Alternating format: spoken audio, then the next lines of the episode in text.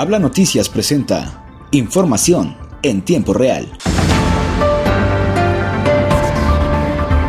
Con información de Coahuila, durante la administración del gobernador Miguel Ángel Riquelme Solís, se han entregado más de 139 millones de pesos en aportaciones a la Cruz Roja, provenientes de las y los contribuyentes cumplidos y de los donativos de las y los trabajadores del gobierno estatal. Al encabezar el arranque de la colecta anual Cruz Roja 2022, junto a la presidencia honoraria del DIF Coahuila, Marcela Gorgón, el mandatario estatal refrendó su apoyo a la humanitaria institución. Además, convocó a las y los coahuilenses a sumarse a esta noble causa. En ese marco, Miguel Riquelme entregó un donativo de 16.6 millones de pesos a la delegación de la Cruz Roja en Coahuila, proveniente de los pagos por concepto de derechos de control vehicular, correspondiente al último trimestre de 2021 a enero de 2022. De igual manera, el gobernador del estado y la presidenta honoraria del DIF Coahuila entregaron un cheque por 1.206.380 pesos recaudado de las aportaciones voluntarias de las y los trabajadores del gobierno del estado. En suma, durante el gobierno de Miguel Ángel Riquelme Solís, las 11 delegaciones de la Cruz Roja en la entidad han recibido aportaciones por más de 145 millones de pesos.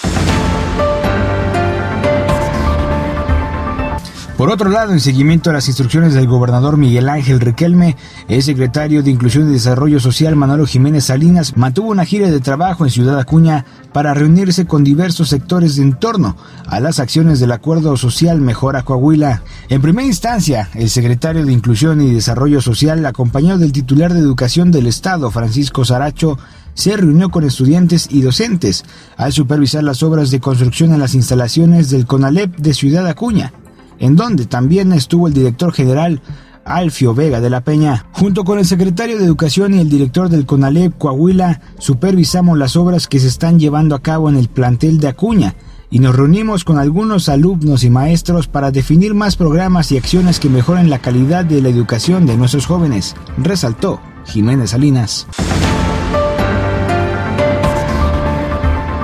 En Torreón, Coahuila, recientemente el titular Homero Flores Mier de la Fiscalía Anticorrupción del Estado informó que podría ser citado a declarar el alcalde de Torreón, Jorge Cermeño, al igual que otros exfuncionarios municipales. Esto se debe a que continúan las declaraciones consignadas en la denuncia presentada en el mes de julio del año pasado, cuando la dependencia estaba a su cargo por parte de la Auditoría Superior del Estado en contra de la Administración Municipal Cermeñista y el Sistema Municipal de Aguas y Saneamiento de Torreón por un daño de alrededor 332 millones de pesos cometido en el ejercicio. Hemos de recordar que en las consultas delictivas por las que se detuvo a José Antonio N., quien fue director de servicios administrativos por parte de la administración de Jorge Cermeño Infante, comúnmente estos actos delictivos involucran a varias personas. Es por esta razón que se le pedirá al exalcalde que dé su declaración sobre lo ocurrido así como a otros exfuncionarios municipales, quienes también serán llamados a la audiencia. Hasta aquí información en tiempo real, presentado por Habla Noticias. Recuerda, si quieres saber más noticias, visítanos en nuestra página de Facebook y Twitter como el nombre de Habla Noticias. Yo soy Miguel Martínez y nos escuchamos hasta la próxima.